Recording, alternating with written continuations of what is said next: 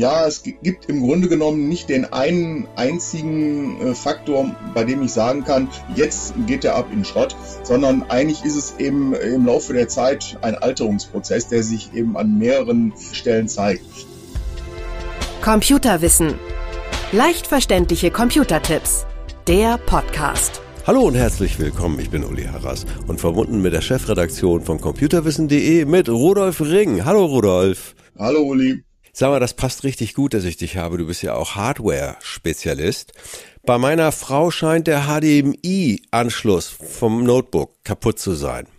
Das ist richtig toll, ne? Ja, das ist natürlich ein etwas ärgerlicher Fehler.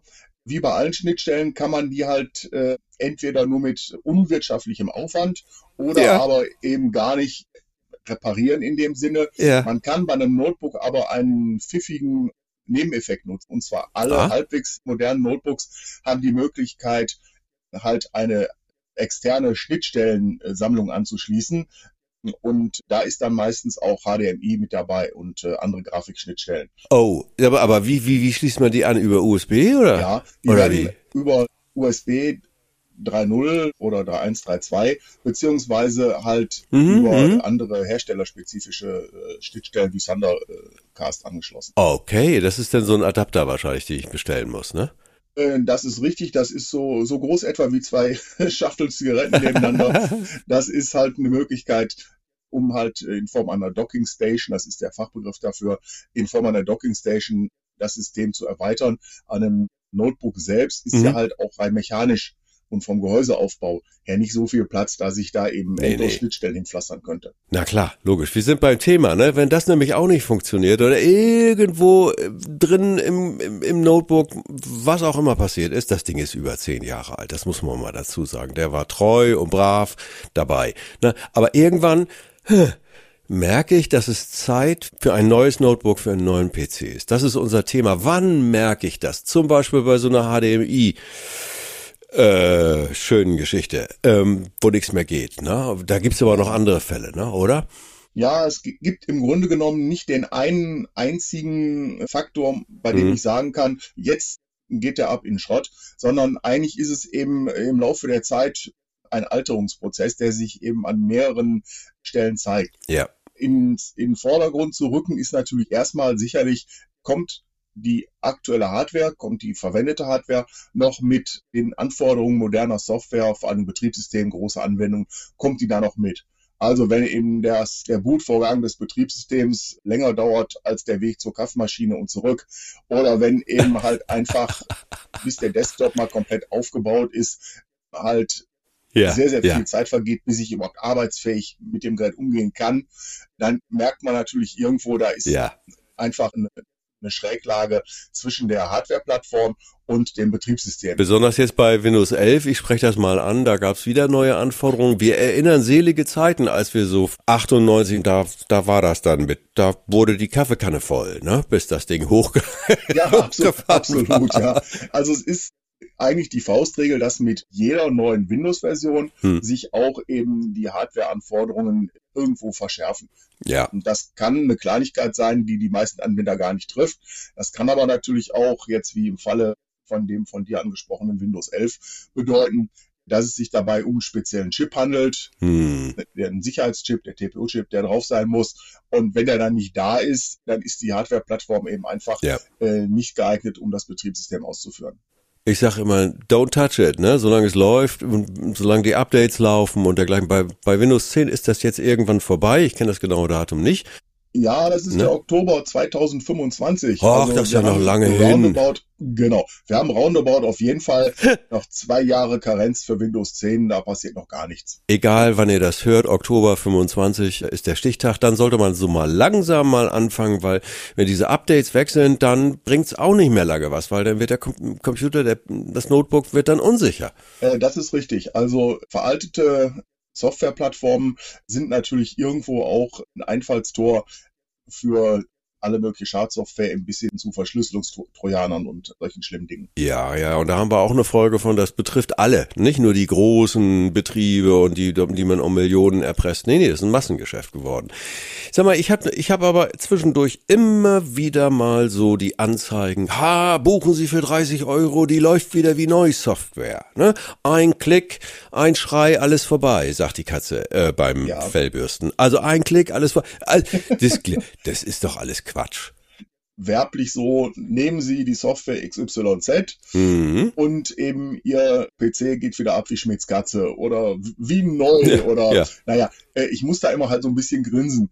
Yeah. Fakt ist einfach, ich kann natürlich an dem PC, wenn ich das begrifflich jetzt mal auf die Hardware reduziere, mit irgendeiner Software nichts machen. Yeah. Also ich kann yeah. keine Software nehmen und sagen, so jetzt lauf mal doppelt so schnell. Ne? Das wird die CPU sowieso nicht tun, aber geht so auch gar nicht einfach. Ne, es ist so, ne? Ja. Bleiben wir mal bei den Fakten. Es ist so, dass ich natürlich über eine Software, und da gibt es ja eben Dutzende von, von entsprechenden Apps, mhm. da kann ich halt sehr einfach hingehen und auch, auch auf Mausklick dann halt so Funktionen nutzen wie temporäre Dateien löschen, Papierkorb ja. leer machen, die ganzen Browser-Caches leeren, alte und unbenutzte Systembestandteile von Windows entfernen und natürlich gewinne ich damit Speicherplatz. Hm. Das hilft tendenziell immer dem Betriebssystem und bringt auf jeden Fall ein paar Prozent Systemleistung zurück. Das lässt sich sogar messen. Mhm. Der Haken an der ganzen Sache ist, nur weil man das messen kann, heißt das nicht, dass dieser Effekt tatsächlich auch gefühlt ist. Mhm. Also in den meisten Fällen ist es so, das sind ein paar Prozent mehr Leistung.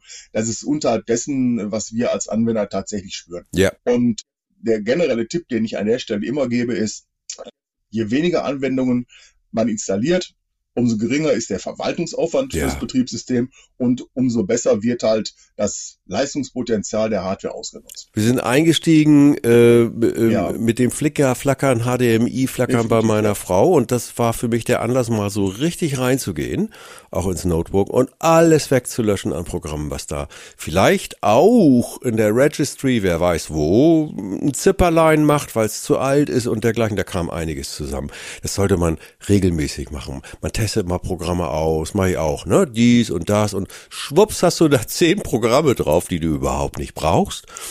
Und äh, die müllen die Registry, also es ist so dieses, dieses, das ist doch die Hauptverwaltungsdatei, ne, wenn es Betrieb, ne? Ja, ich nenne das immer den Windows-Notizblock. Sehr da, gut. Da, da merkt sich Windows halt alles, was es wissen muss, um die Programme vernünftig eben halt mit Daten und Dateien zu verknüpfen und eben auch um äh, spezifische Programmeigenschaften halt mm. dem System zur Verfügung zu stellen. Also das ist quasi der, der wichtigste Notizzettel im ganzen System. Da steht so ziemlich alles drin, was zu Programmen, zur Hardware, aber auch zum Benutzer wissenswert ist. So, jetzt zurück zum Thema Schrott ja. oder nicht Schrott. Wie kann ich denn selbst die Lebenszeit, sag ich mal so, meines Notebooks, meines PCs verlängern? Da waren wir eben schon bei so einem Thema, so ein bisschen Pflege braucht es, aber da hast du sicherlich noch mehr Tipps auf Lager. Ja, es ist also so, ähm, die erste Nutzerpflicht ist tatsächlich Betriebssystem und Anwendungen aktuell zu halten. Ja. Ich bekomme darüber natürlich eben nicht nur ein aktuelles Betriebssystem, aktuelle Anwendungen, sondern ich bekomme natürlich auch was im Herstellerinteresse liegt. Ich bekomme natürlich auch ein Feedback, wenn eben gar keine Aktualisierungen mehr vorliegen. Dann muss man schon vorsichtig werden. Ja. Und eben entsprechende Apps löschen, weil dann werden ja auch die Probleme bei irgendwelchen Sicherheitslücken nicht mehr gepflegt. Ja.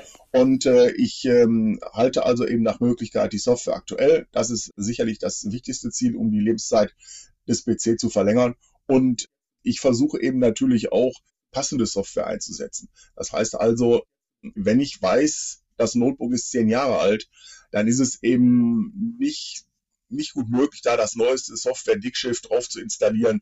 Jetzt beispielsweise aus ja. dem Bereich Office, aus dem Bereich Grafik und ganz besonders natürlich zu erwähnen, aus dem Bereich Freizeitsoftware. Also ja, Spiele habe ich da, also die fressen ja, ja unglaublich und, und bis das richtig rund genau. läuft, genau. da bin ich jetzt nur noch bei meinen ja. Kindern mit dabei. Aber das, was ich mitkriege, wow, wow. Also es ist faszinierend, was moderne Spielesoftware so leistet, aber eben die Hardware-Anforderungen sind definitiv am Limit damit. Ja. ja. Sag mal, und dann habe ich ja äh, trotzdem, und das finde ich gut, nicht gleich alles immer wegwerfen. Hallo, für 50 Euro guckt sich bei mir in meinem äh, Computerreparaturdienst, das, den, den habe ich, äh, guckt sich ein Fachmann mal an, also meinen HDMI-Quatsch da, den könnte ich da hinbringen und sagen, komm, guck dir das mal für 50 Euro an, bevor ich den entsorge. Das ist doch sinnvoll. Ich finde, das kann man mal investieren, wenn ein Gerät zehn Jahre gut gelaufen ist. Ja, klar hat auch beim PC und der PC-Technik ein Fachmann andere Möglichkeiten einzugreifen, als das der Fall ist halt bei einem engagierten Amateur.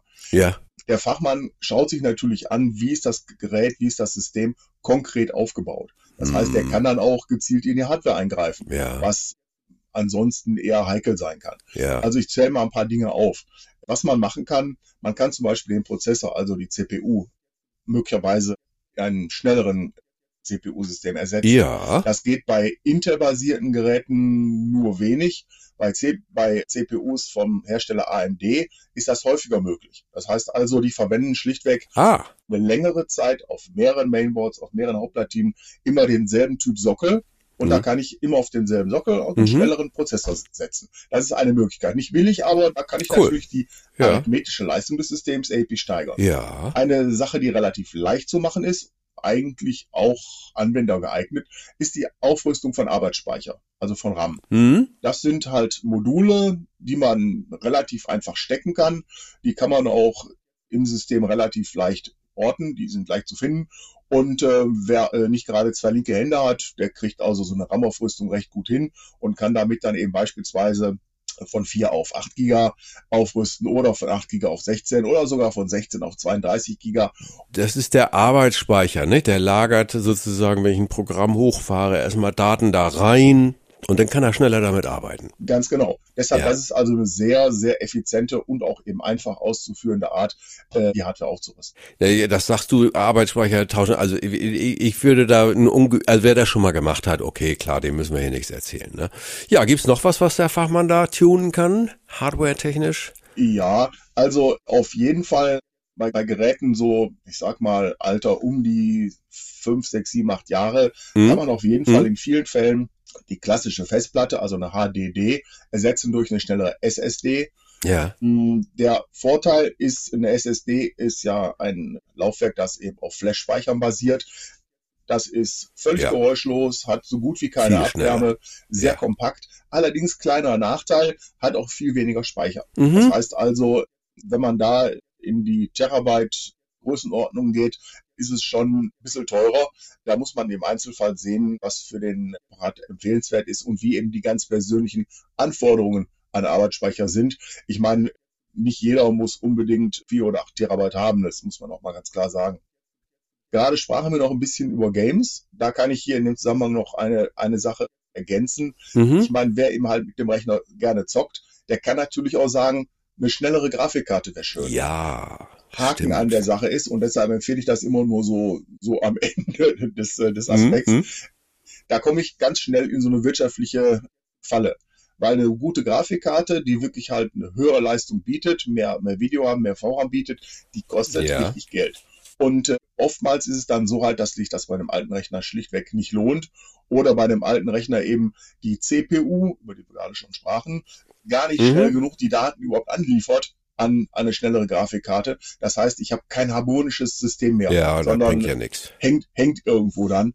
Und äh, ich habe dann so Leistungsflaschenhals an einer anderen Stelle, auch wenn ich eine schnellere Grafikkarte ja. habe. Also das, äh, das ist so ein Aspekt, den kann man nur so im Einzelfall beurteilen. So, ich, äh, ich, ich sehe förmlich schon, wie manche von uns dies betrifft, die Augen verdrehen und sagen, nee, nee, also, nee, also, raus damit mit der Kiste, neu aber bitte nicht einfach so in Sperrmüll stellen oder wo auch immer abgeben beim Sondermüll, weil äh, da hast du mich darauf hingewiesen, Datengau.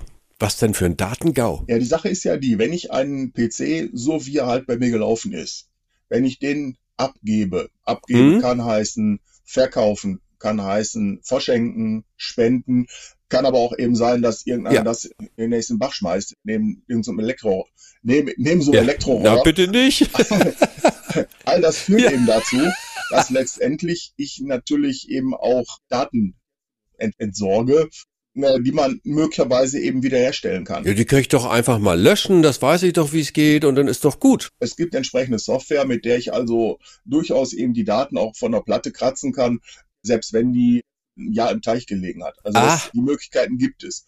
Und eben Kriminelle machen da schon einen erheblichen Aufwand und haben da erhebliches Know-how. Ja. Deshalb, bevor man einen Rechner abgibt, sollten Sie unbedingt immer Ja. alle persönlichen Daten von der Festplatte löschen, zum Beispiel Lizenzschlüssel und, und Software-Keys auslesen und erfassen und eben halt unbedingt die Festplatte ganz am Ende dann eben mehrmals mit einem Löschprogramm halt Ja.